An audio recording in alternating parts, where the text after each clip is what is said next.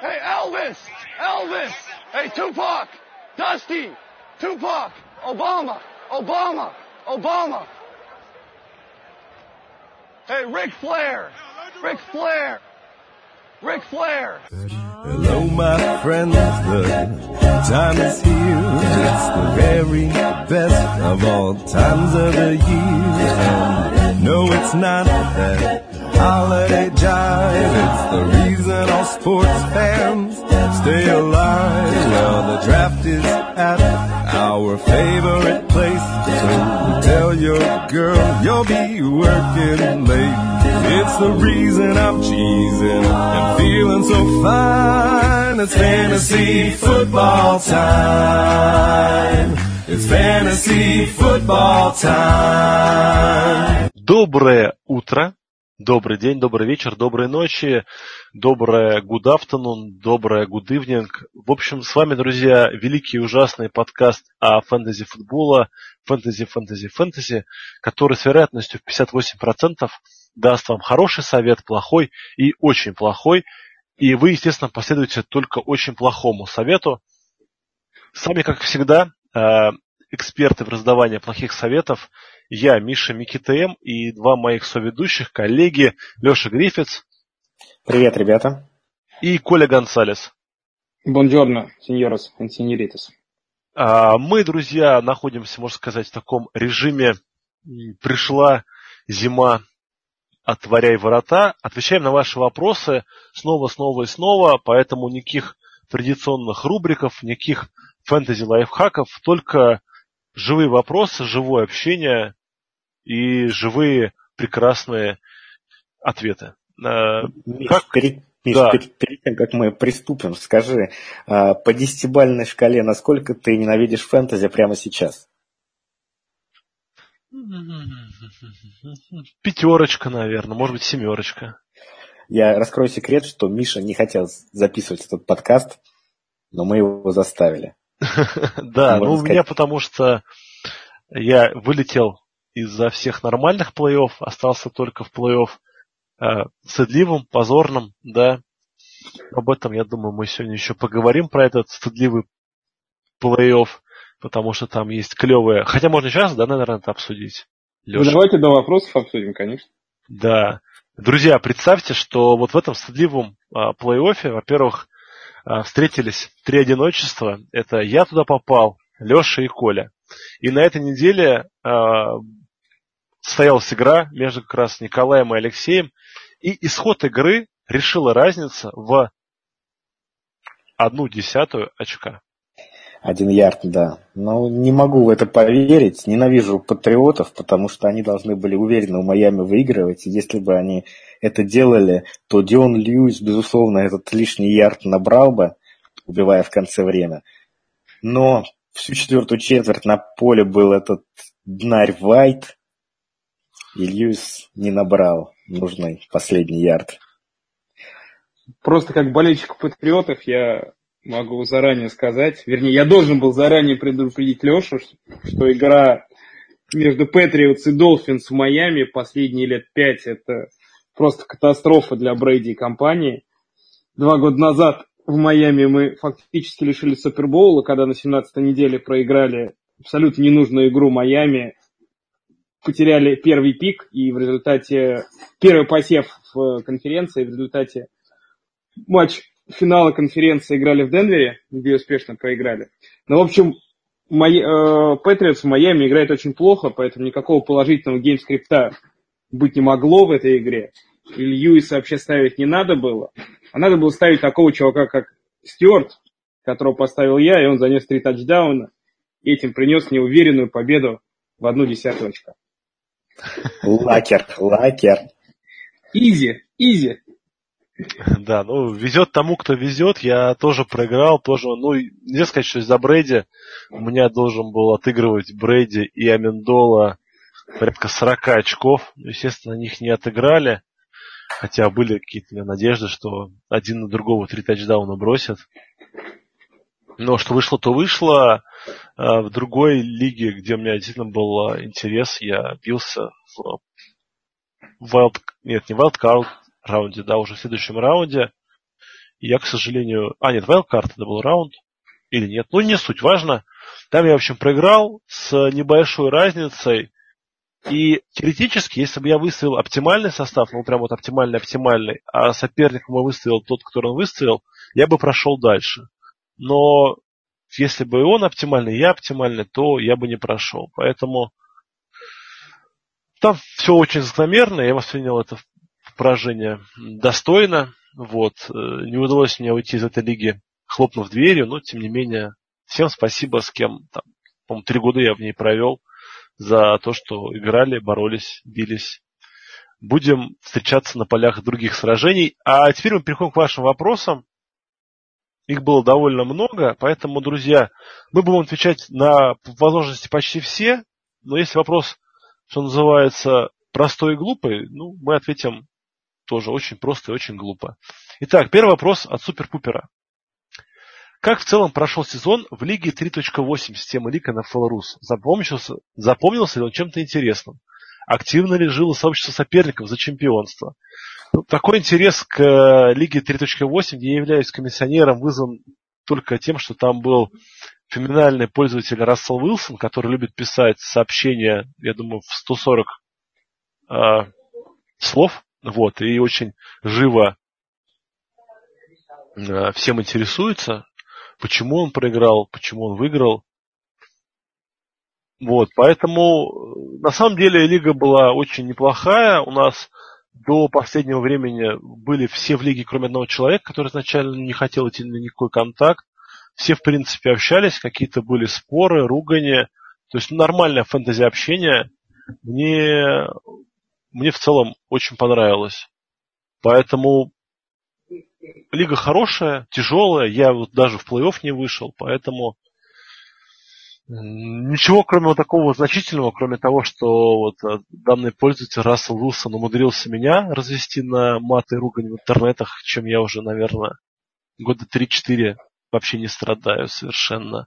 Других пользователей тоже. То есть старожил нашего подкаста помнят такого а, гениального слушателя под ником Лаборант, система Лика на Флорус, которому мы в шутку посоветовали убрать громкое, он взял так и сделал. Кстати, Лаборант, в отличие от меня, вышел в плей-офф и вроде как довольно успешно там играет. Я думаю, в каждой лиге есть вот такие вот веселые истории. И идем дальше. Кирилл Пост спрашивает, по каким критериям оцениваете, стоит ли смотреть сериалы или нет? Читаете ли рецензии? Или, может, смотрите на рейтинги IMDb? Стоит ли вообще доверять рейтингам? Мне кажется, на этот вопрос Леша очень хотел ответить еще в прошлом подкасте. Ему и карты в руки. А, но я, как правило, выбираю сериалы по рекомендациям на Afisha.ru Daily, там есть такой раздел. А, там хорошие критики, ребята подбирают сериальчики. Ну, конечно, на рейтинге я тоже смотрю на награды типа Золотого Глобуса, всегда смотрю результаты, там подмечаю, какие сериалы получили награды, какие э, актеры получили призы за какие роли.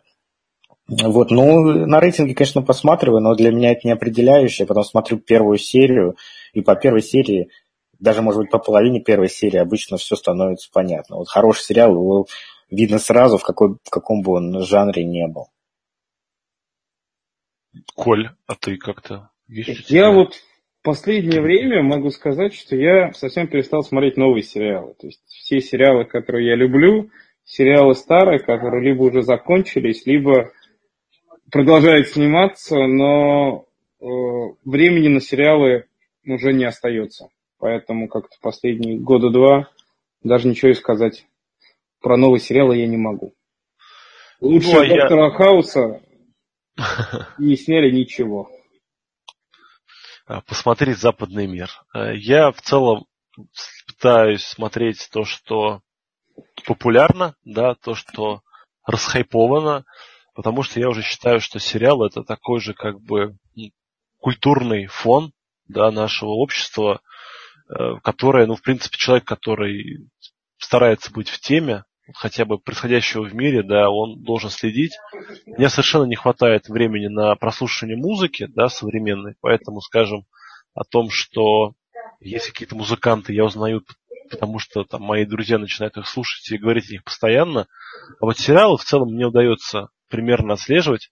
Хотя вот скажу, что, допустим, «Игры престолов» я не смотрел практически, ну, там две серии я видел, а какие-то сериалы вот вроде «Западного мира» я смог смотреть одновременно со всем миром, то есть я также переживал, оценивал, и я считаю, что вот сейчас вот, к сожалению, надо вот так вот смотреть сериал. То есть если есть идет топовый сериал, то надо его смотреть. Особенно если есть с кем его обсудить, потому что это тоже ну, такое прекрасное времяпрепровождение. А вообще, конечно, правильный ответ должен быть по каким критериям? Есть там сиськи или нет? Вот это самый главный критерий. Вот, идем дальше. Артем Чебан спрашивает. Опишите самые громкие трейды в системах ваших. Я помню, был скандал с Хулио и его трейдом. Какие именно у вас были move ы, что зарешали matchup или сезон? У меня трейдов лично не было вот в одногодках, поэтому, а за другими я в принципе не люблю следить, что там, кто что получил, кто что проиграл, поэтому сказать ничего не могу. Коль, у тебя у как? У меня был один трейд, вернее, у меня такой несколько странный и не очень логичный, наверное, трейд был с одним и тем же участником. С, по сути, мы с ним поменялись в две недели, и итоговый трейд выглядел следующим образом. За Мелвина Гордона я отдал Деза Брайанда, э, Амира Абдулу и Эрика Иброна.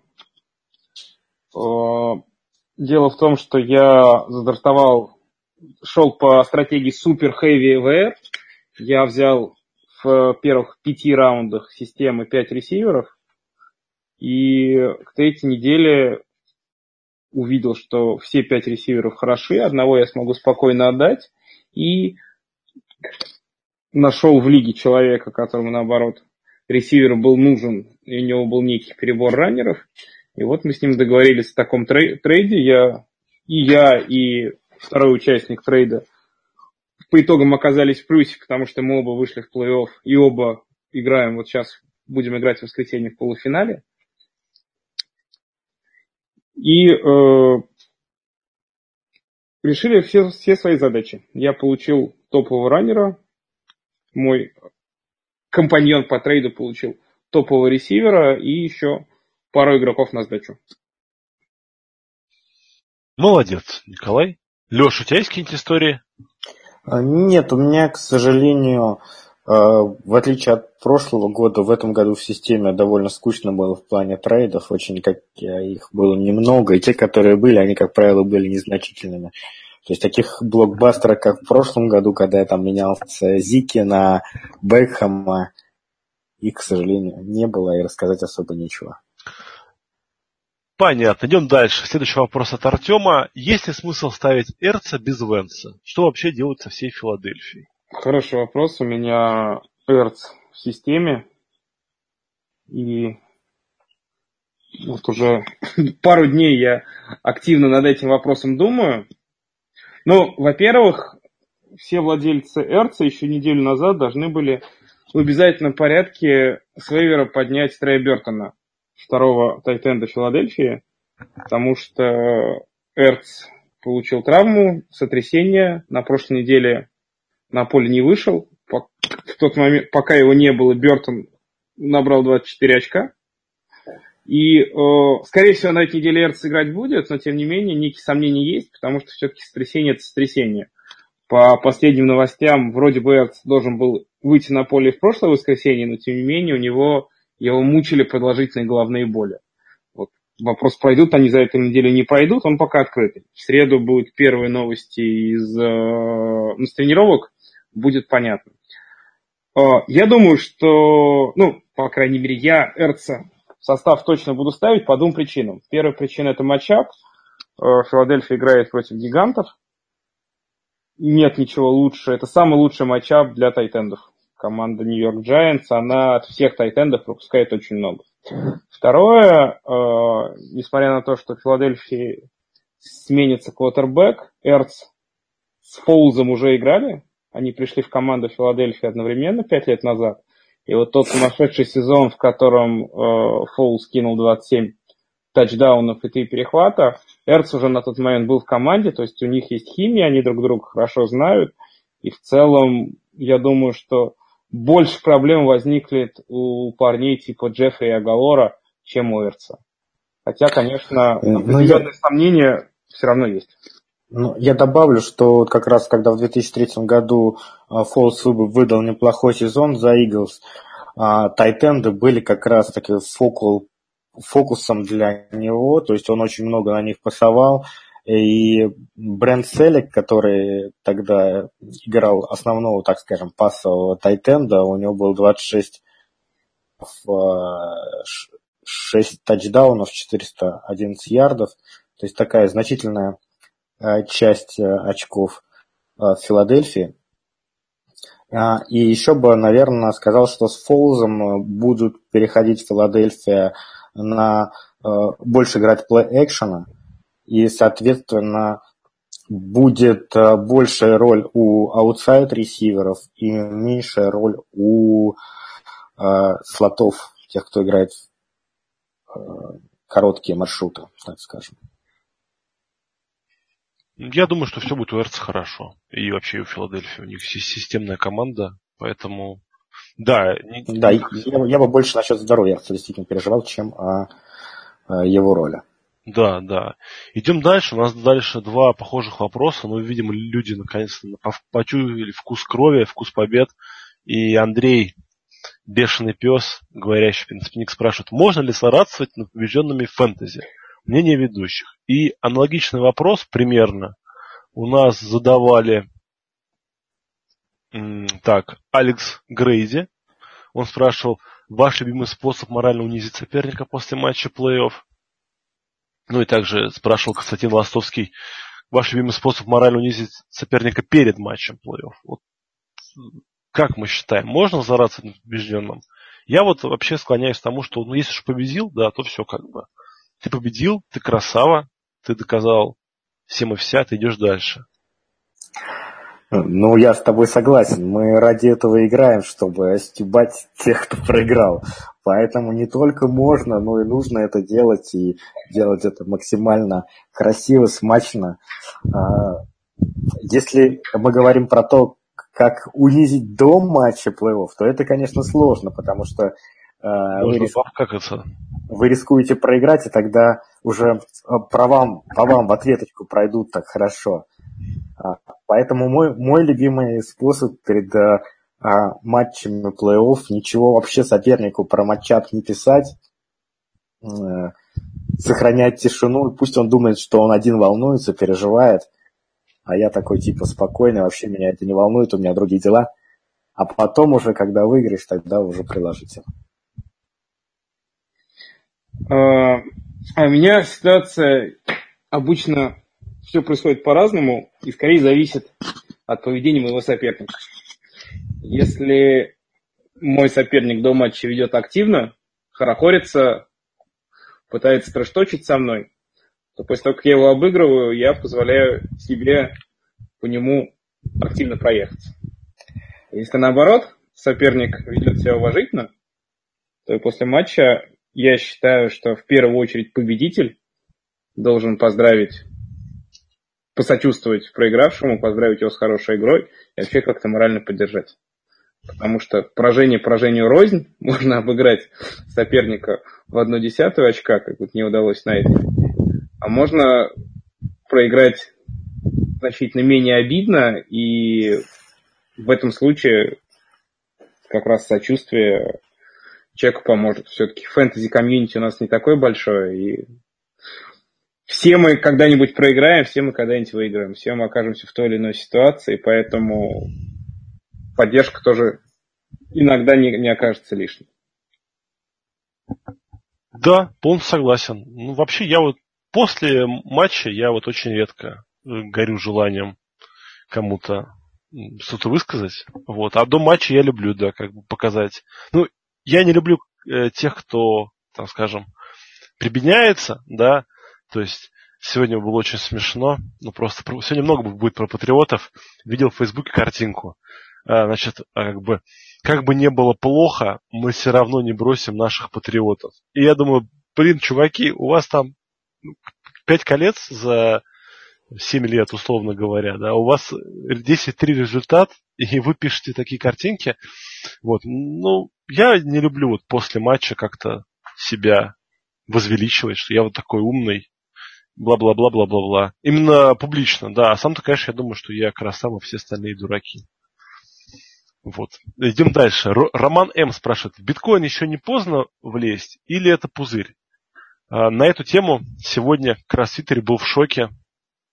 А, увидел твит одного фэнтези-игрока, а, который ретвитнул пост Насима Талеба. Это, кто не знает, такой есть, кто он там, Автор книжки «Черный лебедь». Да, автор книжки «Черный лебедь», финансовый аналитик, какой-то риск-менеджер, ну, у него много званий.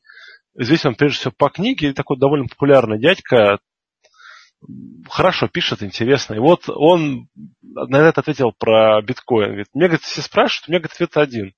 Вот смотрите, он дум... все думали, что он лопнет, когда он наберет, там, скажем, 5 тысяч долларов за биткоин. Он не лопнул. Все думали, что он лопнет, когда он наберет 10 тысяч за биткоин. Он не лопнул. Что говорит дальше? Теперь все ждут, когда он наберет 100 тысяч за биткоин и лопнет. А вот лопнет он или нет, никто, говорит, не знает. И он, ну, это, там, типа, улыбнулся. Поэтому я в этом ничего не понимаю. Поэтому скажу, что зайти поздно. Ну, тут два варианта, смотрите. Либо, либо еще не поздно, либо уже поздно. Вот такая аналитика. Да, вот, к слову, у Павла Дурова 2000 биткоинов. Козел. Но, но он вовремя в них зашел, не, не, не сейчас. Он покупал их, когда они стоил биткоин 750 долларов стоил один. То есть в целом, да. Это было ну, не, не так давно, чтобы очень, но и это было, ну, не, скажем, не за последние там полгода даже. То есть такой довольно рисковый, оказывается, парень. Ладно, идем дальше. Александр Дольник спрашивает, какая муха укусила Катлера? Это одноразовая акция? И помимо того, что уже говорил Николай по поводу игры Патриотов в Майами, можно сказать о том, что Катлер, как бы к нему кто ни относился, там, Леша, скажем, его не любит, я его люблю сильнее, хотя очень устал. Раз в год Катлер, как в принципе любой кутербэк лиги, может выдать умопомрачительные перформансы. К сожалению, для Катлера, это особенно было ну, такое характерно вообще, наверное, для всех чикагских команд после Лави Смита, вот э, стабильности нет никакой. То есть сегодня он играет хорошо, просто Джей может в, одной четверти начать хорошо, потом плохо, потом снова хорошо. Вот это была хорошая игра. Теперь ждем одну плохую. Ну, я лишь скажу, что э, в прошлом году Джей Катлер выдал типа суперскую игру с Миннесотой а, недели на восьмой. А на восьмой, да, перед фан, боевиком. Все Или фаны Чикаго ликовали, что супер победа, Джей крутой, а, его жена, как ее зовут, Миш, Калавари? Кристин или... Калавари, да, или Кавалери, ну как-то так. Кристин. Да, а, посылала через Инстаграм всем факи. Смотрите, вы все говорили ерунду, Джей на самом деле мега крут. Мой муж а, красава, больше, да. Больше после этой игры Джей не выиграл ничего. Ну, кстати, она, справедливости ради, она вот даже сегодня, после победы, да, она запостила его уставшее лицо. Там, ну, как всегда, она вся его поддерживает, в принципе, в победах, в поражениях, в травмах. Такая настоящая жена декабриста, очень богатого, но декабриста. Непризнанного, в общем, народом. Она как такой, как фэнтези э, трэштокер. Она когда после победы сразу начинает там все Инстаграме. Ну да, после, да. После да, поражения да. что-то там не очень много фоточек. Она как же Евгений Лебедев, похоже, по поведению. Слушайте, ну давайте, раз уж мы в этом подкасте чуть-чуть про футбол начали говорить. Майами Долфинс идут 6-7 и не выходят в плей-офф. Команда Buffalo Bills идет 7-6, и самое удивительное, что в плей-офф пока выходит. У Майами осталось три игры, две игры с Баффало и игра с Канзасом.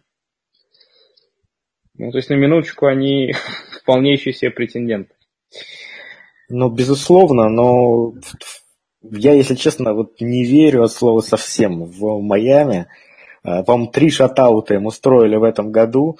А, это, э, как там кто-то в Твиттере писал, самая плохая команда, имеющая 6 побед после 13 недель в истории.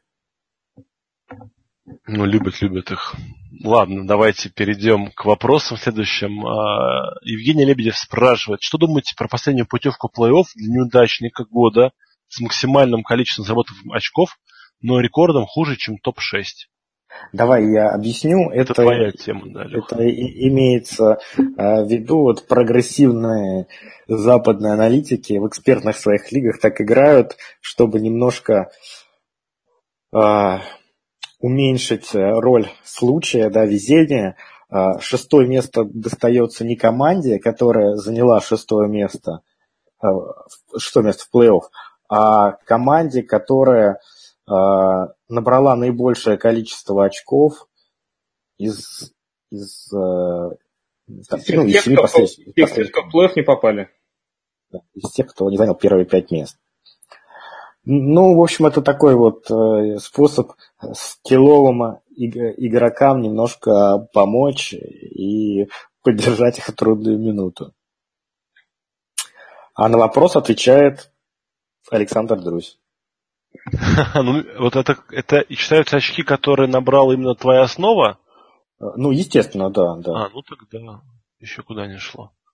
Ну, я считаю, что наоборот, должен быть шанс у неудачника э, с шестого места выйти в плей-офф. Если то есть э, всегда будет роль везения, да? То есть, значит, против тебя много набирали. Он, Миш, он не неудачник, он наоборот очень везучий он, человек. Нет, а что он, его команда много набирала? Ну, то, что да, другая команда набирала больше, но из-за сложных матчапов, э, более сложных матчапов оказалась ниже в турнирной таблице. А ему повезло, вот он набирал меньше, а, но играл с теми, кто набирал мало очков, и поэтому занял шестое место. Я считаю, что хорошие игроки должны выходить уверенно. Вот. А тем, кто, кому нужны такие вот всякие способы втянуться в плей-офф, значит, не очень там они и должны быть. Ну, не знаю, вопрос хороший. Меня текущая система, в принципе, устраивает. Ну, я, в общем-то, примерно, э, ну, не то, что так же думаю. Я думаю так, что это зависит от, исключительно от того, как от философии лиги, в принципе, от того, как участники э, вместе на эту проблему смотрят, э, чего они от лиги хотят. И текущая система хорошая, и эта система тоже неплохая. В общем, на вкус на цвет.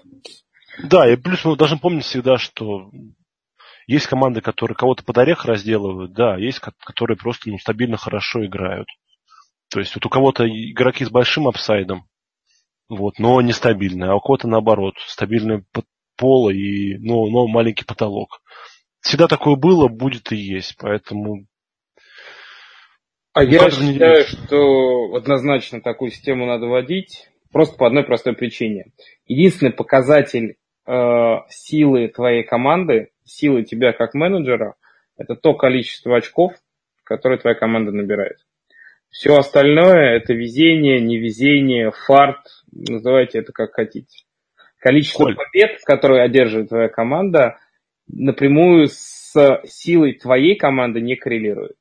Ну тогда зачем вообще э, нужны эти индивидуальные матчапы? Давайте играть против, ну, нет, ну, это ты, а сейчас ты бросаешься в другую крайность, которая тоже не нужна. То есть, есть такой, есть формат бейсбола, где нет никаких матчапов. Вот, да, да, да.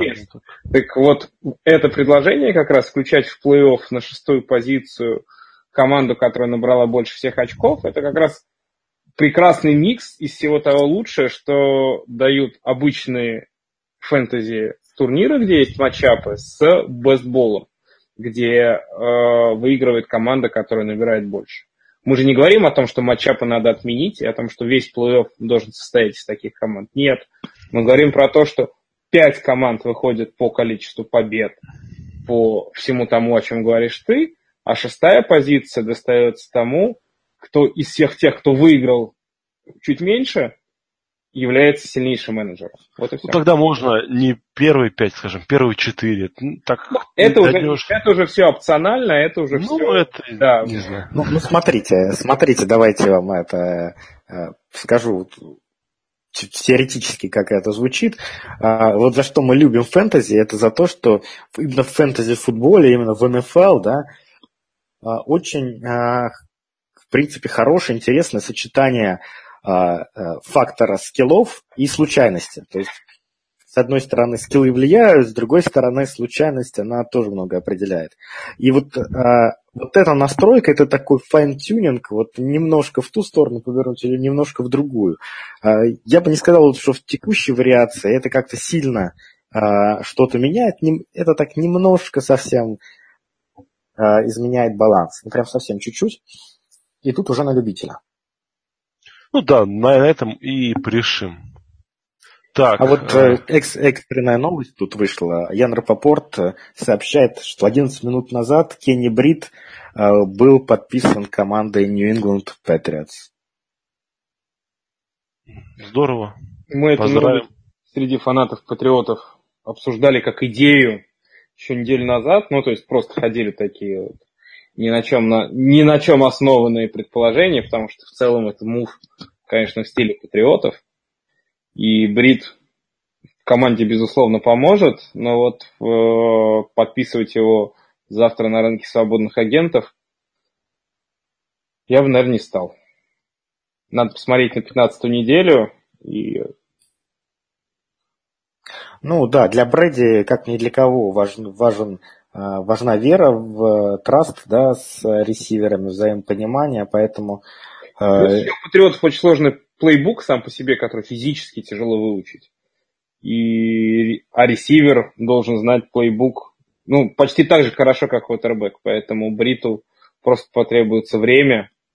То есть это усиление команды в реальном плей-офф, но нам в фэнтези, мне кажется, человек не поможет. Да, так, идем дальше по вопросам. А, Эндрю 5 или Эндрю Ви спрашивает, надо ли ставить в старт Флака и защиту Балтимора в двух следующих матчапах? Защиту Балтимора, да, конечно, надо ставить. Давайте да. назовем эти матчапы. Это Кливленд и Индианаполис. Э, Причем Кливленд на выезде, Индианаполис дома. Ну, действительно, для защиты, во-первых, Балтимор одна из самых набирающих защит в этом году, и они играют против Кайзера и Брисета. Ну, конечно, их нужно ставить в старт, даже никаких нету э, сомнений. Это просто масса старт. Если у вас нет защиты Ягуаров, то вы просто обязаны ставить Балтимор. А что касается Флака, то с Индианаполисом на 16 неделе дома, но это однозначный старт, потому что а, Флака очень хорошо играет дома, плюс он немножко разыгрался в последних играх, там э, оба раза набрал больше 16 очков. А, и, а вот с Кливлендом все-таки на выезде, мне кажется, немножко такой э, стрёмный матчап. Ну, как стример он, конечно, пойдет, но э, должны быть опции получше. А я скажу так. Защиту Балтимора, Скажи. конечно, надо ставить однозначно, тут даже никаких сомнений нет. А по поводу флака, э, поскольку на 15 неделе у нас с ведущим этого подкаста Алексеем Гриффитсом полуфинал в Династии. А, я с тобой играю, да? Да, ты играешь со мной, и у тебя как раз на позиции суперфлекса будет выбор между Флака и еще одним квотербеком, то свое мнение о Флака я тебе говорить не буду, чтобы не подсказывать. Вот так вот. Вот так вот, друзья. Ну, хотя бы, я, хотя бы я теперь знаю, с кем я играю. Да, ну, значит, уже все неплохо, раз ты только сейчас узнаешь. А, вопрос от Славы Бабаева. Ягуар это реал дел? Стоит ли вкладывать в их ресиверов? Если да, то в кого именно? Кто обладает наибольшим апсайдом? Я считаю, что Ягуара это вполне себе реал дел на этот сезон, но как бы да, тяжело, что тут уже нету никакого фэнтези, по сути, все занято. В долгосрочной перспективе сейчас игра Ягуаров строится на хорошей защите в первую очередь. И, но защиты имеют свойство от сезона к сезону играть нестабильно. Есть команды, которые традиционно хорошо играют в защите. Ягуары пока не доказали, что могут быть такой командой. Вот. Надо верить, что к ним придет квотербек, да, и, соответственно, поднимет уровень всех ресиверов еще выше. Но, тем не менее, из вот нынешнего состава, конечно же, интересен ДД Весбрук, интересен травмированный Ален Робинсон, потому что он, неважно в каком он состоянии, он либо останется в Ягуарах, либо уйдет в другую команду, я думаю, будет, ну, то есть найти квотербека хуже, чем Бортлс, конечно, можно, но в целом, я думаю, Ален э, в любой команде будет играть хорошо, поэтому он интересен. Остальные ребята, ну, вроде там Маркиза Ли, да, и кто там был еще у нас? Хернса. Коул. Хилан Коул, да. Да, они, конечно, как бы, парни неплохие, но совсем другого уровня и большим апсайдом, на мой взгляд, все-таки не обладают. А, особенно в Ягуарах самих. Ну, тут мне, поскольку тут вопросы про одногодки и про династии, в одногодках, э, мне кажется, нужно очень так осторожно подходить э, к ресиверам Ягуаров. Хотя вот с Хьюстоном неплохой матчап у них на 15 неделе. 16 неделе а, Индианаполис. Да, и на 16 неделе. Ой, Индианаполис там. Давайте проверим. Я прямо сейчас смотрю. Нет, там это Балтимор, Балтимор. Там очень хороший какой-то матчап. На 16 неделе Сан-Франциско. Ну, не, не хуже. Ну, неплохой, да. Сейчас все-таки. Ну, основные сейчас ресиверы это Дедя Вестбрук э, и Маркис Ли. Я думаю, что они, да, стартеры сейчас в фэнтези однозначно. Киллен Коул, такой это отчаяние его поставить, наверное, стартовый состав. Он, конечно, набрал в последней игре. У него три приема на 99 ярдов и тачдаун. Но он просто все три свои таргета поймал по максимуму использовал возможности. Мне больше всего интересны ресиверы Ягуаров с точки зрения династии, потому что я думаю, что несмотря на то, что сейчас вот пошла тема, что Бортлс стал мега крутым, что все-таки Ягуары поменяют квотербека в ближайшее время. И, конечно, если а у них будет... выбрать, кстати. Если у них будет компетентный квотербек, то э, вот эти, эта талантливая группа ресиверов, она, конечно, просто моментально вырастет в цене. И, наверное, это сейчас неплохая инвестиция в будущее. И Диди Вестбрук, а, и сломанный Ален Робинсон, и Маркис Ли тоже. Опять чуть-чуть я добавлю э, реального футбола в наш подкаст. Про защиту Ягуаров. Вся защита Ягуаров подписана на долгие контракты. Николай Кэмпбелл и пара их э, прекрасных корнербеков. Все они будут в команде как минимум несколько сезонов. И э, говорить о том, что защита Ягуаров существенно сдаст, пока оснований нет. Есть, таланта у них очень много. Но как раз то, что Ягуары сильно вложились в защиту, деньгами в первую очередь, означает, что и вероятность того, что Бортлс и Ален Робинсон на следующем году будут в Ягуарах, не очень высока. Потому что Робинс, Робинсон сломанный, у него контрактный год. В следующем году ему заключать новый контракт. Очевидно, что он попросит очень, ну, очень много денег. И этот сезон показал, что пасовая атака Ягуаров вполне себе без Робинсона справляется. Зачем ему платить много, когда у них есть свежее подписанное мясо, типа Вестбрука, Кина, э, Алина Коула, который еще 3-4 года будут играть за еду. Точно такая же ситуация с квотербеком. Э, или Бортлза... Нет, у него, наверное, не контрактный год, ему уже подняли опцию пятого года. То есть он да, был... да, да.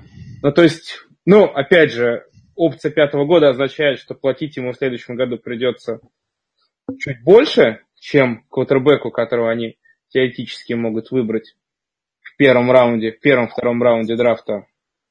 Поэтому здесь надо смотреть. Но что касается Алина Робинсона, я прямо уверен, что его в Ягуарах в следующем году не будет, и парни типа Вестбрука будут решать. Ага, да, а Ален Робинсон свободный агент, да, у нас после этого года? Да. Но он пришел, они же пришли в лигу ну, вот, да, одновременно но, все, вот Тодд но, Бекхэм и вся вот эта группа крутила. Да, да. Но, но у них э, тоже, видишь, не это тоже неплохая новость для Алина Робинсона. То, что если он станет свободным агентом, он сможет а, выбрать себе команду с квотербеком. Вряд ли он захочет пойти да. к счетам Бортлза. Я думаю, что, например, в Чикаго он бы смотрелся просто восхитительно. Ух. Мы тоже так думаем. Идем дальше. Эндрю 5 или Эндрю Ви спрашивает, кого из Баффала, кроме Макоя, можно ставить в старт? Как при Тейлоре, так и при Питермане. Э, никого. Никого, и самое главное, что нет никакой гарантии, что квотербеком Баффала на следующей неделе будет Питерман или Тайра Тейлор, потому что у Питермана сильнейшее сотрясение, он до сих пор находится в конкашн протоколе, у Тайлора травма колена, на прошлую игру он заявлен не был, э, на поле вместо травмированного Питермана вышел Веб третий, который сразу же бросил самый тупой перехват, который только был возможен в этой ситуации. Поэтому кто будет квотербеком у Баффало, абсолютно непонятно. Надо следить за новостями, но независимо от этого, никто, кроме Макоя, место в составе, особенно в фэнтези плей-офф, в полуфинале или финале, недостоин. Ну, если вы, конечно, проиграть, проиграть не хотите. Да, и дальше. Корбин Даллас спрашивает, ожидаете ли вы перераспределение нагрузки между раннерами команд, взявших свой стадион, ой, свой стадион, свой дивизион? Белл Коннор, Аджай Бланк Климент. А, ну, Майк Томлин, фанат загрузки максимальной своих раннеров. Он э, с Белла, что называется, тапку в пол не, не снимает никогда, поэтому тут, я думаю, однозначно ответ, что нет, будут они продолжать, тем более а, Питтсбургу очень хочется первый посев иметь у Фили, ну, какое перераспределение, если у них и так все эти три парня играют равномерно? Ну, тут знаешь, что, может быть, э, вот э, по, под плей-экшен Аджай немножко больше подходит. Ну, он а, пас-про лучше, да, я не спорю. Вот, может, может быть, в его сторону чуть-чуть сместиться, но сложно, конечно, говорить. Посмотрим, какой у тренера Филадельфии будет план в связи с переходом от одного квотербека э, к второму. А может, ну, наоборот, да, они будут больше выноса играть. Миша абсолютно прав, когда говорил, что Филадельфия системная команда, и поэтому зачем им ломать то, что и так работает. Я думаю, сначала они, безусловно, ну, попробуют что... тот же геймплан с Фолзом, и в зависимости от того, будет он тянуть или не тянуть, они уже будут решать или смотреть. Ну, Хотя... Мне кажется, это немножко... Я, я как бы не, э, не то, что сомневаюсь, что так будет, и говорю, что так не будет, но мне кажется, это само по себе тупо, когда у тебя квотербек совсем с другими скиллами, э, пробовать играть с ним в той же абсолютно схеме. Я думаю, просто, Леша, не будут дальние передачи бросать. То есть Кювенца рука хорошего мог бросить. Сейчас будет... Да, как раз Кем Фол славился, это вот этими сумасшедшими забросами, да, да. ярдов. Вот это единственное, что, по-моему, у ну... него было в его арсенале. Я просто помню, к чему это приводил. Кипер, по-моему, звали вот этого, да, белого ресивера Филадельфии, который отличился еще тем, что негра, негром назвал. Из-за этого чуть из команды не выгнали. А, да-да-да, это длинноволосый. Да, вот да, этот парень. парень, который бегал один маршрут и в каждой второй игре ловил тачдаун на 60 ярдов, то есть у него статистика в фэнтези была либо 10, либо 0. По-другому как. В общем, Венс, он же играл э, pass-run option, то есть вот это вот постоянно его kill-kill-kill, да, что типа там ну да, да, отменял. отменяется, играем вынос, или, или наоборот то тут э, будет наоборот play action, то есть они будут замораживать там лайнбекеров, defensive бэков угрозы выноса и кидать дальний пас, что Фолс очень хорошо умеет я думаю, ну, блин, посмотрим. Вот, вот кстати, вот будет видно, э, насколько э, э, этот, этот результат благодаря Венцу и насколько в нем доля успеха Педерсона, да, потому что по Педерсону на самом деле перед сезоном были большие вопросы, и Майк Ломбарди называл его вообще худшим тренером лиги. Сейчас, конечно, эти вопросы насчет худшего тренера сняты, мы посмотрим, благодаря Венцу это произошло, или все-таки заслуга э, Педерсона в этом большая. И, кстати, очень важно, что для нас, вот с Миш, как болельщиков Чикаго, э, сейчас заодно посмотрим, чего стоит координатор нападения и тренер квотербека в Филадельфии, которые сейчас считаются там главными претендентами на э, вакансии тренерские в других командах. Да, горячие ребята. Идем дальше. Дмитрий спрашивает, верить ли тому, что плейколлинг Чикаго сменился в сторону паса? И Трубиски плюс Райт и Инман э, достойные добавки. Нет, не верить этому. Это глупость и глупость, еще раз глупость. Э, Чикаго не, уже последние три года не может две хорошие игры подряд провести. Э, была хорошая игра против Детройта, потом вернулись обратно на круги своя. Сейчас будет снова хорошая игра. Сейчас будет игра против Детройта. Не удивлюсь, если будет опять же мало паса. Тут, к сожалению, все очень сильно завязано на голове Джона Фокса. Вот, поэтому а голова Джона, Джона Фокса уже находится на гольфовом поле, где он будет играть после этого сезона. Да, и как, как, удовольствие. Как да, да Фишер. Они хорошие друзья. Друзья, на самом деле, в команде Чикаго только один игрок заслуживает место в составе стартовом. Это Джордан Ховард. Все, все остальные это такой риск. Они могут вам принести 10 очков, а могут принести 0. Поэтому не рекомендуем. Идем дальше. Мастер Лос спрашивает, с чем связан такой резкий спад результативности Дерека Кара в этом сезоне? У меня есть ну, две версии, они обе больше из мира футбола. Первое, что в принципе Дэвид Кар был переоцененный квотербек, и на самом деле он не так крут, как казался всегда. Просто ему где-то везло, да, где-то хорошо работала его команда, партнеры по команде в лице Амари Кумера, Купера, да, Краптри. Вот, в лице очень хороший онлайн. Это вот ну, у меня первая теория. А вторая теория у меня гласит то, что где-то то, то, что, то же самое нас спрашивали про Маркуса Мариоту. Логичный вопрос, чем связан э, падение. Вот, мне кажется, что еще координаторы защит соперников хорошо изучили особенности этих квотербеков, поскольку на них появилось хорошее количество видеопленки, и, соответственно, они уже знают какие-то особые а, тенденции в их игре, какие-то зависимости, да, слабости, и ими пользуются. То есть, э, вот я Леша еще до начала сезона говорил, что уже сделал ставку везде, где только можно на Мариоту, он наткнулся на большую статью, что он э, плохо кидает влево. Вот я, честно скажу, не смотрел в этом году почти Титанов. Не могу сказать, кидает ли влево Мариота плохо или кидает хорошо. Но то, что у него, ну, как сказать, регресс в игре, я думаю, с этим тяжело спорить. Возможно, тут виноваты тренерские штабы. Одна команда зачем-то отпустилась в координатора нападения, да, не стала продлять контракт. Может, кстати, уже видела, что дело к этому идет. Другая чем-то немножко похоже на Чикаго, да, то есть ну, по-прежнему все пытается в современном футболе решить обильным количеством выноса. И при этом использует, ну, не самого эффективного раннера для этого. То есть какие-то глупые просчеты именно тренерские. Ну, болельщики Теннесси, кстати, действительно очень недовольны тренерским штабом. И Э, и очень многие даже не хотят, чтобы команда вышла в плей-офф, потому что там все равно будет ловить нечего, а, но выход в плей-офф будет автоматически означать, что тренерский штаб останется. Поэтому там такие противоречивые Не только болельщики тенниса, еще и владельцы Кори Дэвиса во всех династиях очень сильно тренерским штабом.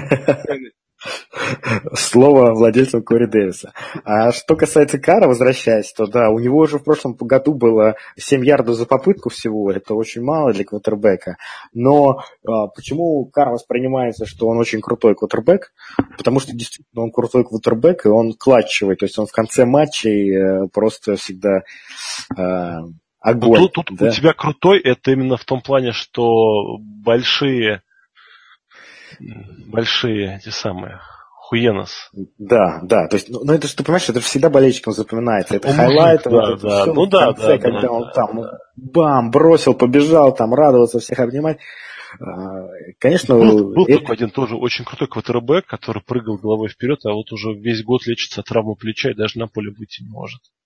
Это все проецируется на восприятие, в том числе ну, и конечно. Мы, мы запоминаем это. Слушайте, ну чуть-чуть я побуду адвокатом Дерека Кара. Э, Кар все, все свои предыдущие три сезона в лиге неизменно прогрессировал. У него каждый год был лучше, чем год предыдущий. И э, чем вызван его резкий спад в этом году, не очень понятно, потому что говорить о том, что раньше ему везло, ну позвольте ему, что везло 4 года, он все четыре года прибавлял. И мне кажется, что дело не в том, что он переоцененный квотербек. Да, конечно, там это не Роджерс, безусловно, в суперэлиту он не входит, но это очень крепкий, сильный стартер, и я думаю, что многие команды в НФЛ многое бы отдали за то, чтобы Дерек Карр был у них квотером.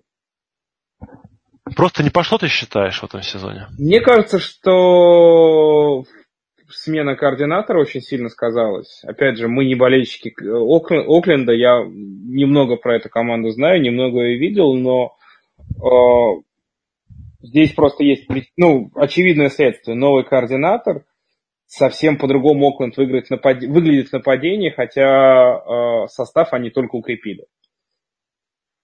Плюс э, фактор травмы тоже, возможно, сыграл свою роль. То же самое, что говорят, как с Мариотой, да, то есть ну, он просто перестал да, быть уверенным, то есть раньше вот он э, что срывался, да, с места в карьер очень быстро, то есть у него не было задней мысли. А сейчас э, люди, вот, ну, кто следит за Титанами, я вот видел такое мнение, что пишет, что... А сейчас он смотрит и думает, ага, меня достанет вот этот лайнбекер или не достанет. И как только ты начинаешь об этом думать, это сколько там, там одна пятая секунд, да, там одна, там вторая, она, она, она сказывается на игре. Возможно, в этом, да, тоже дело. То же самое в каре, да. У Кары на, палец... там, на четвертой неделе был перелом позвоночника. Да, это, конечно, не травма звучит значительно страшнее, чем она есть. Это всего лишь, всего лишь в кавычках отросток. Но но все равно дрянь. Конечно, это тоже могло сказаться. Посмотрим. Ну да, ладно. То есть да, выводы следить. про Кара нужно делать в следующем сезоне уже будет, когда мы поймем, что и по Мариоте то же самое, что означает сезон этот. Но, конечно, фэнтези перспективы они попортили многим. Да, упрято. Ладно, Андрей Бешеный Пес спрашивает. Защита Каролины последние четыре игры позволяет квотербекам и ресиверам набирать. Это хороший матчап для Роджерса? Да, хороший вопрос. Как раз ровно в тему того, что мы обсуждали неделю назад. Леша, вот, Леш, да. ты говорил, что на 16 неделе ты лучше поставишь Мариота, чем Роджерса, потому что у Мариота на, очень хороший матчап. Да, да. А, на 14 неделе Мариота тоже в приличном матчапе против Аризоны набрал Три с половиной очка.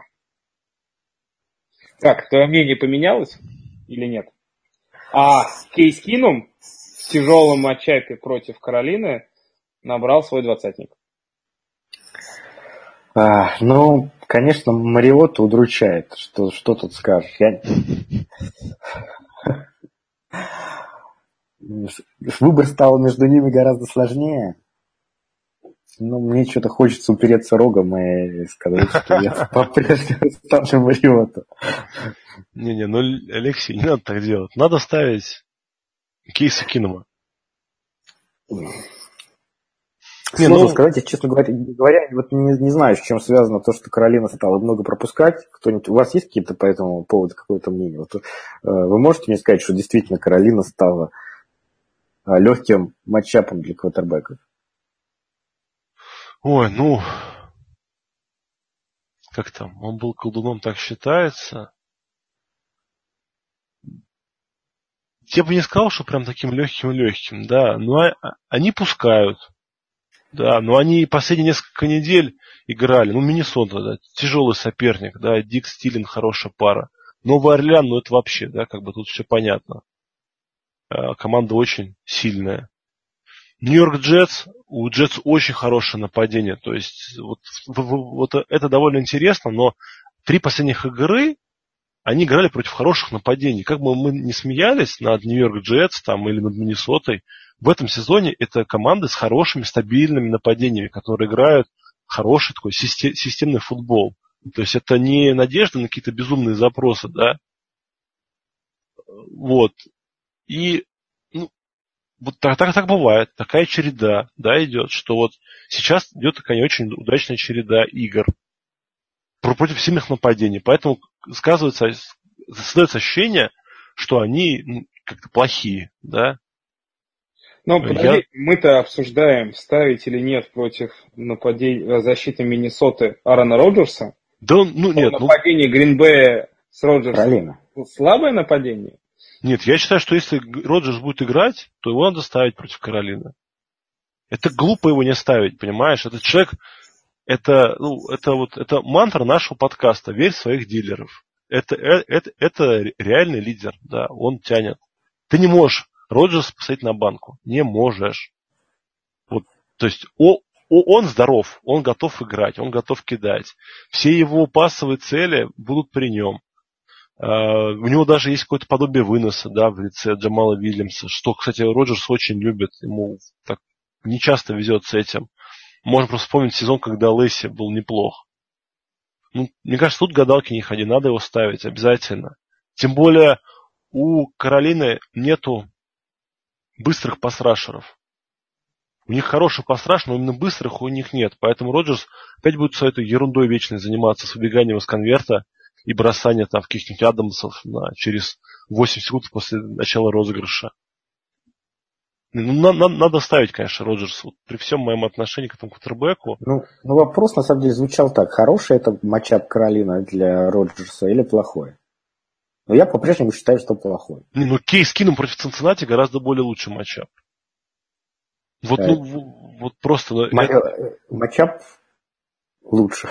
Да, да, то есть есть матчапы как бы лучше, а есть хуже. А есть игрок, а есть игрок лучше. Да, а есть игрок лучше, да, да. То есть тут надо, надо сравнивать. И самое интересное, что вот как, как бы потом любой фэнтези-менеджер не принял решение, да, ну это реально это, это бросок монетки. Никто не знает на самом деле, что это, как сложится ситуация. Можно я еще чуть-чуть добавлю Футбола. своей любви? Я сейчас добавлю чуть-чуть своей любимой статистики, которую я где-то читал, не очень помню, но примерно, но примерно могу сказать. А, статистика Роджерса после травмы. У него за карьеру было две травмы, за которых он пропускал игры, и после того, как он в первой игре после травмы совокупно он набрал что-то в районе 650 ярдов и 6 тачдаунов.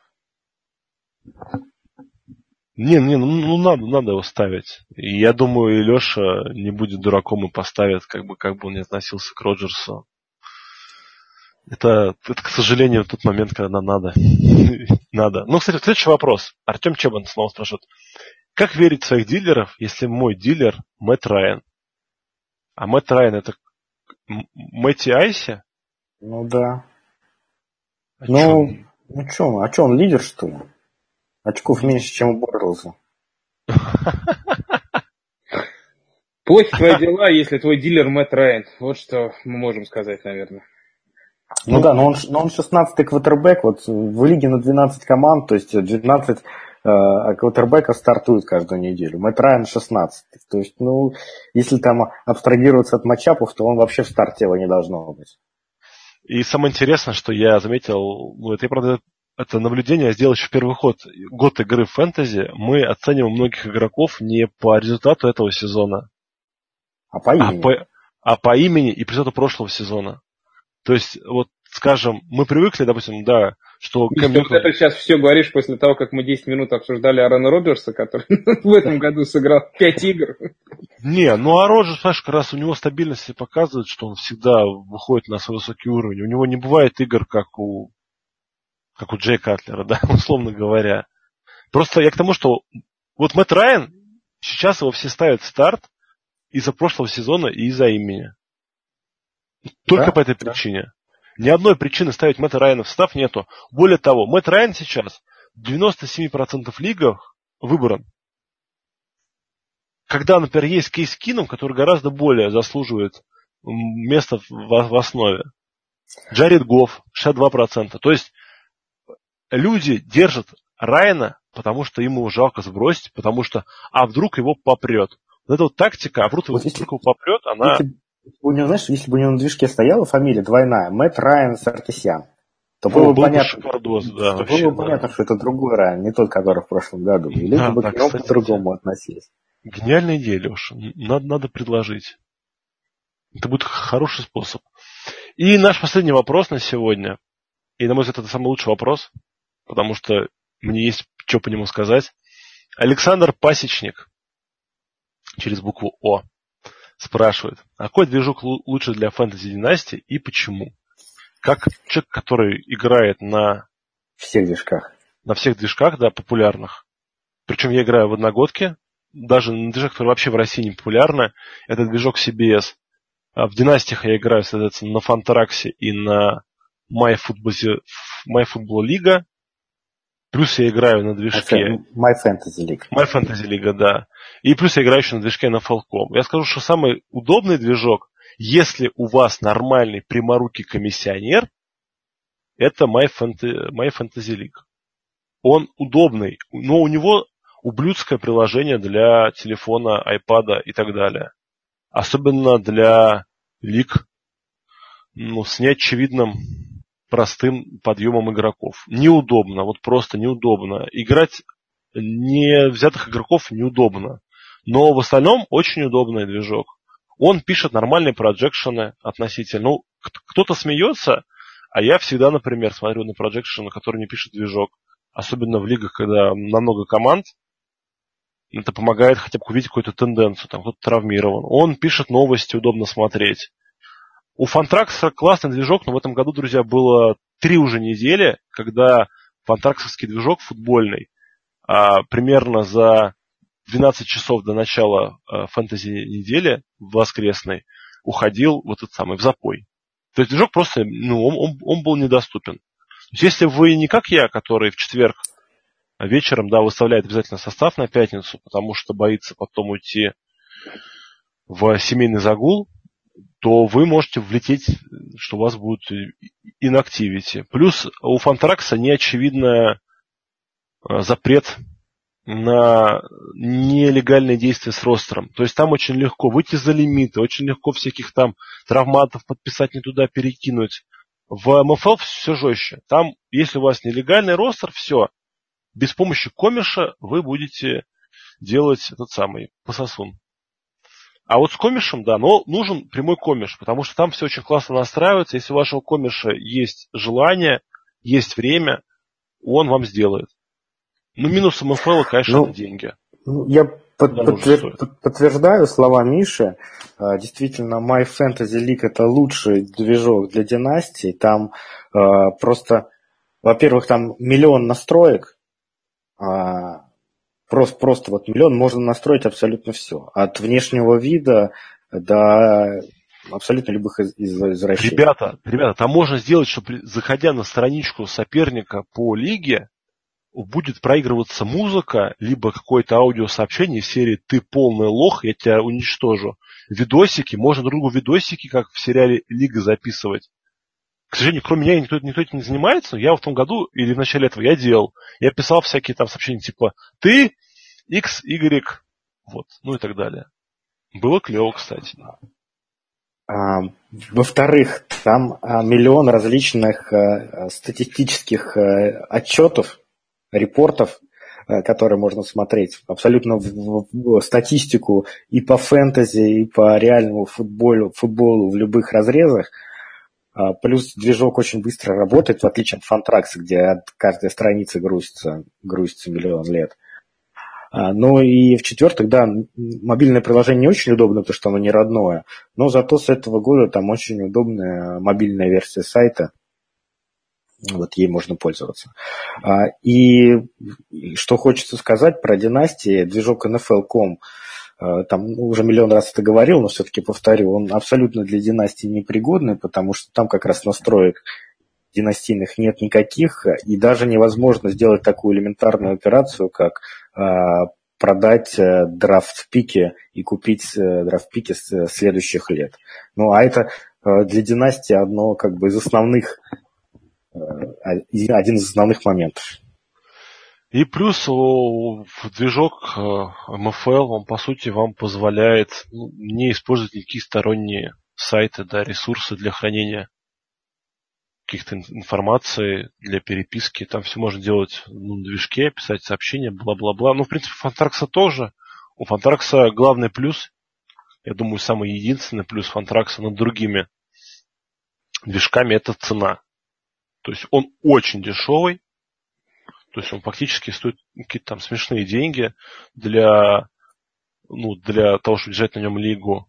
Вот. И что мне лично нравится, У них там каких-то просто космических размеров база, поэтому если вы любите всяких там донорей, которые уже три года как завершили карьеру, но еще думают, что лучше вернуться, вы можете держать. А так, конечно, МФЛ, друзья, ну, не зря многие хорошие лиги играют там. Хотя вот на Фантраксе тоже есть, но мне Фантракс не нравится вот от слова совсем.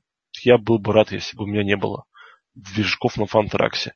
А самый, кстати, точно удобный самый удобный движок для одногодки это на CBS. Просто космос. У них очень классно все сделано. Все очень красиво, все очень наглядно, все очень четенько. Вот прям вот одно заглядение играть. А он не тормозит, Миш? Я вот когда в прошлом году играл, там мне показалось, он подтормаживал. Нет, Долго нормально. Вот в этом году я вот, ну, я вот с, все время с мобильного приложения, конечно, играю. Ага. Очень удобно. Очень. Единственное, что мне не нравится, у них, вот как у NFL.com, да, они постоянно пытаются тебя подсветить на свой контент. То есть они всюду какие-то вот эти всплывающие окошки туда пихают, что ты посчитал какую-нибудь статью на себе с про фэнтези. Ну, как вот на NFL.com, то же самое, да, куча каких-то там всплывающих, типа, а вот послушай три наших совета.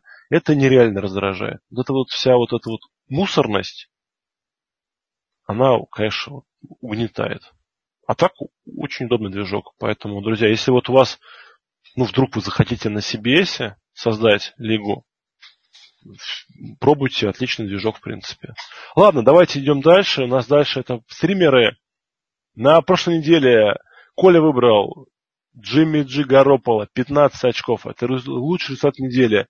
Миша Лошара поставил не на того Тигра, выбрал Энди Далтона, всего 7 очков. Леша выбрал Илая, девяточка. По тайтендам. Тут вообще тоже все. Грусть, печаль, тоска. Кэмерон Брейд для Коля 2. Чарльз Клэй для Миши 3. Андерсон для Леши 3. Хотя Андерсон провел ужаснейшую игру, не знаю, как он даже 3 набрал. В защитах Цинцы одно очко. Ха-ха-ха. Баффало Биллс 5 очков. Хе-хе-хе. И Чарджерс 8. Итого у Коля 18, у Миши 15, у Леши 20. Ну, хотя бы не в два раза наш Леха обошел. И в общем зачете Почетные бронзовые медали получает Михаил, 402 очка.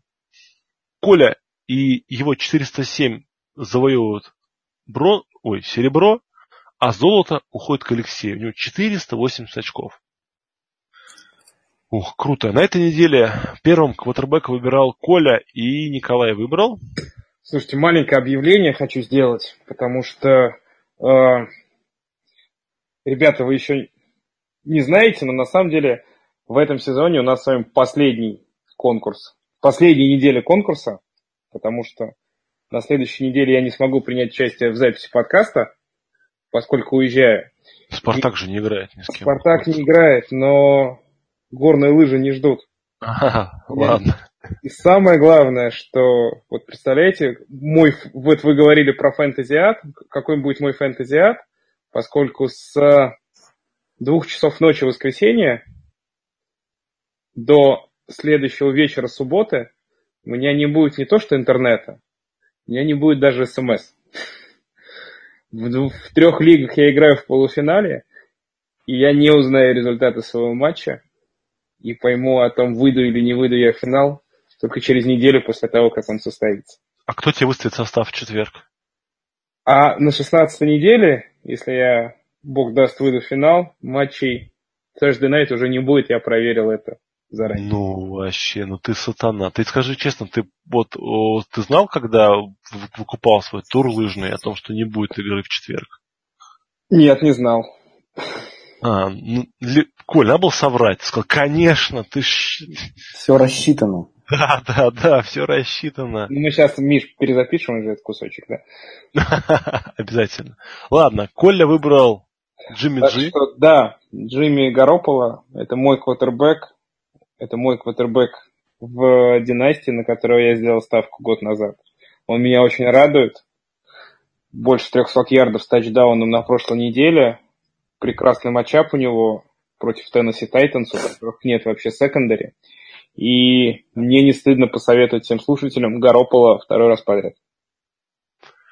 Джимми Джи наш кандидат, да. Дальше выбирал я. Я выбрал э, парня, которого я сегодня уже пиарил. Это Кейс Кином. Кейс Кином играет против Цинциннати. Играет, во-первых, дома. Патрик Кейс Кином даже плохие матчапы реализовывает хорошо.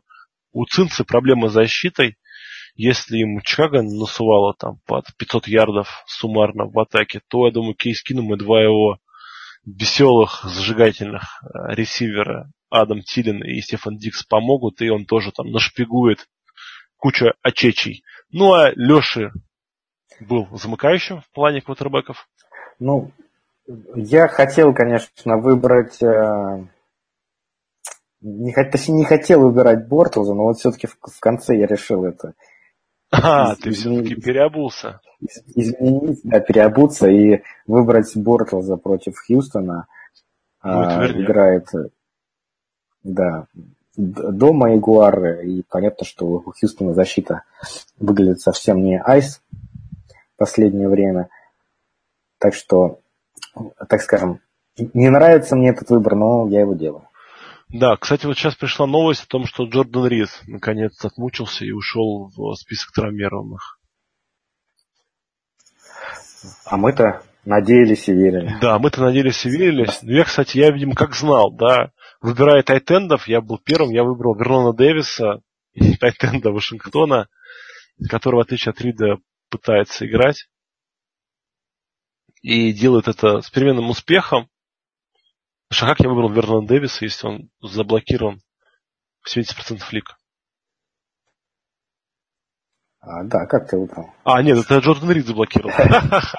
А Вернон Дэвис доступен в 27%, поэтому я выбрал. Он играет против Аризоны.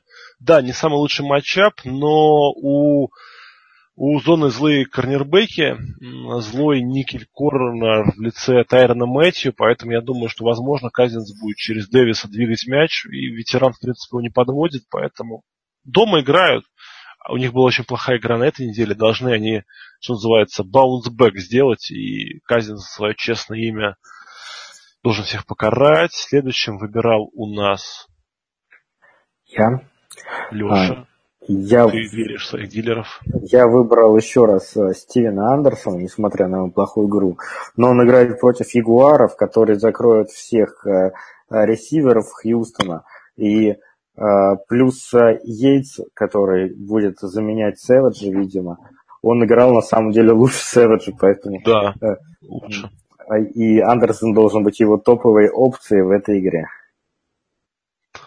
Да, и постом выбирал у нас Коля, замыкающим был, и Коля выбрал. Да, я тоже э, решил остановить свой выбор на Тайтенде Тампы, но в этот раз это будет не Кэмерон Брейт, а Уджей Ховард, просто потому что в двух последних играх количество снэпов, которые играет Ховард, значительно больше снэпов, которые играет э, Брейд. Возможно, в команде уже произошла рокировка, они хотят посмотреть, что из себя представляет Ховард не только как блокирующий тайтенд, но и что он умеет на пасе. В прошлой игре выглядел неплохо, поймал тачдаун. Есть надежда, что и в игре с Атлантой что-то у него получится. Да, и последним у нас три защиты. Первым что-то выбрал Леша, ему достался просто наисладчайший вариант. Ой, да, просто Новый Орлеан на этой неделе. Это мечта фэнтези фаната. А, играют Джетс, где будет играть Петти, скорее всего. А, в Орлеане играют, Орлеан а, фаворит в 16 очков, то есть Пете надо будет много бросать против э, неплохих э, корнеров Орлеана. И естественно, что э, Петти не э, далеко не топовый квотербек, и, и вполне возможно его ошибки серьезные. На это рассчитываем. Ему бросать особо некому. Дальше выбирал Коля. Да, я выбрал на этой неделе оборону команды Майами, потому что они будут играть против Баффала. Про ситуацию с квотербеками Баффала мы уже говорили возможно, выйдет господин Веб-3. Это лучший матчап для какой-либо обороны. Оборона Майами вполне себе компетентна. Неплохие корнеры у них, оказывается, есть. Pass rush очень приличный.